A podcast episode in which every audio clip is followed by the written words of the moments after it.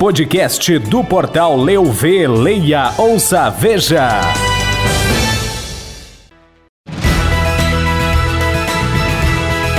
Você vai saber no podcast do portal Leu Vê desta terça-feira aqui. Israel e Rodolfo farão neste sábado show de encerramento das atrações nacionais da Festa da Uva. Homem morre com disparo de espingarda no bairro industrial em Farroupilha.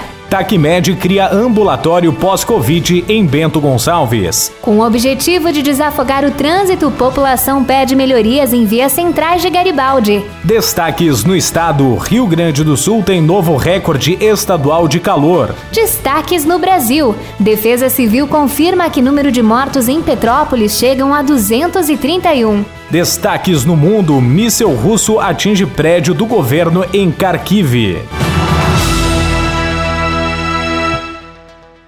Podcast do portal Eu Vê, leia, ouça, veja. Olá, podcast do portal Leu Vê está no ar. Hoje é terça-feira, dia 1 de março de 2022. Eu sou Felipe Vicari. E eu sou Lilian Donadelli. E resumiremos em menos de 10 minutos os principais acontecimentos da Serra Gaúcha, do Rio Grande do Sul, do Brasil e do mundo. E para iniciar, nós vamos atualizar informações da Festa Nacional da Uva. A 33ª edição da festa se encerra neste próximo domingo e na noite do sábado teremos o último show nacional da festa com a dupla sertaneja Israel e Rodolfo, responsáveis por hits como Batom de Cereja, Dar uma Namorada e Fazer Amor Comigo Só Hoje.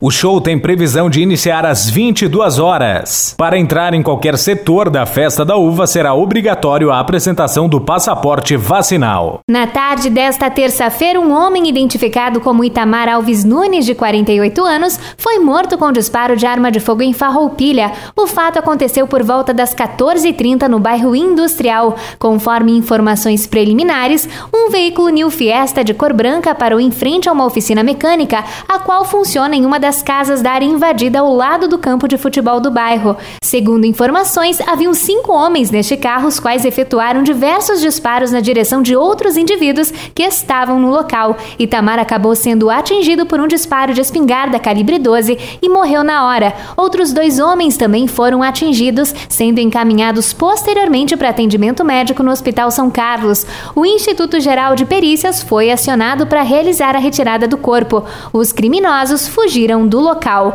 Este é o décimo homicídio de Farroupilha em 2022, sendo o primeiro do mês de março. Informações da cidade de Bento Gonçalves, o plano de saúde TACMED ampliou mais uma vez os serviços relacionados aos pacientes com diagnóstico positivo para a Covid-19. Além da manutenção do telemonitoramento de pacientes com sintomas leves da doença, o plano de saúde ainda criou o ambulatório pós-Covid, voltado a pessoas que necessitam melhor qualidade de vida após o enfrentamento da doença. O ambulatório pós-Covid é formatado por uma equipe multiprofissional incluindo médicos, fisioterapeutas, nutricionistas e psicólogos. A intenção é oferecer tratamento capaz de diminuir ou eliminar as sequelas causadas pela doença. Especialmente com o retorno do ano letivo, o fluxo de veículos acaba saturando em determinados horários do dia algumas das principais vias centrais da cidade de Garibaldi. Diante do alto fluxo de veículos, a população cobrou um estudo técnico para melhoria na logística de algumas ruas afetadas.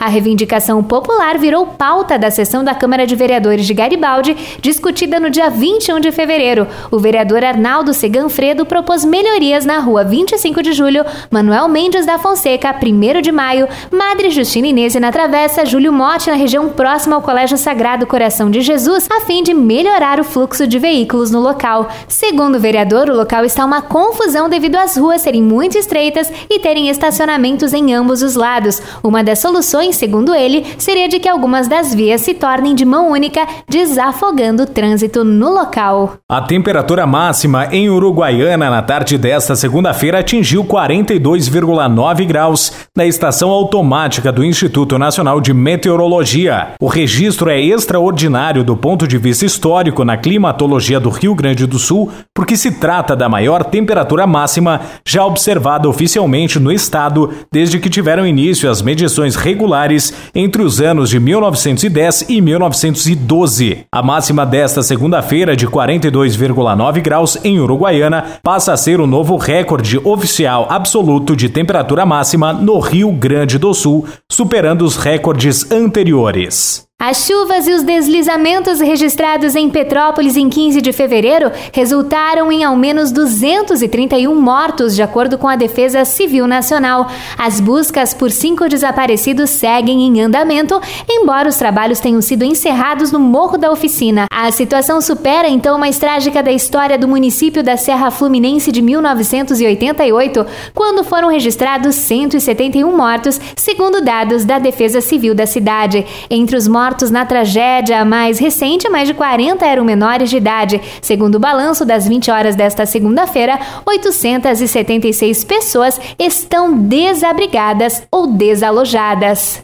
Informações mundiais em meio ao sexto dia da ofensiva da Rússia no território ucraniano, um míssil disparado pelas tropas russas atingiu um prédio do governo na cidade de Kharkiv, a segunda maior cidade da Ucrânia.